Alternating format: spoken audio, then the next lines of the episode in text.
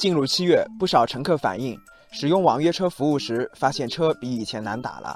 网约车中最具代表性的就是滴滴了。有乘客说，滴滴很多时候不是高峰期，依旧是一车难求。以前都是秒接单，现在等了大半个小时也没有接单的，即使加了服务费，依然如此。打车难，原因在哪里呢？网友风起云涌说，近期全国多地对网约车的监管政策趋严。一些不符合条件的网约车司机离开，造成市场供不应求。网友热热说：“通过严监管，让市场规范运行，这是一件好事。供需失衡的原因还是要在平台身上找。像滴滴利用垄断地位制定游戏规则，对司机高抽成、低补贴，司机们无利可图，当然会离场。供需矛盾升级，完全在意料之中。”网友小涛也对滴滴利用垄断优势缩水服务质量、降低服务效率表达了不满。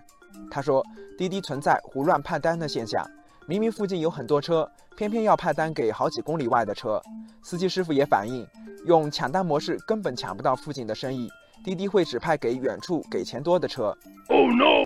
最近一年，滴滴除了老本行之外，还在积极拓展其他业务，先后在外卖、单车、金融等板块发力。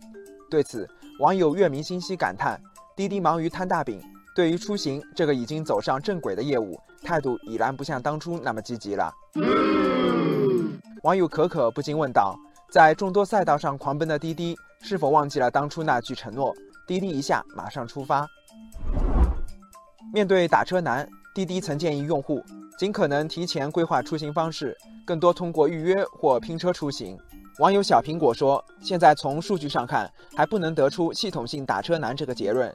像在北京，巡游出租汽车的运营效率还没有恢复到三年前网约车出现之前，合法的网约车与巡游出租车都还没有得到充分利用，大家不用太焦虑。”网友秋水长天说：“在大城市出行，公共交通才是首选，既低碳又方便，绝不能纵容非法经营的车辆来缓解打车难。”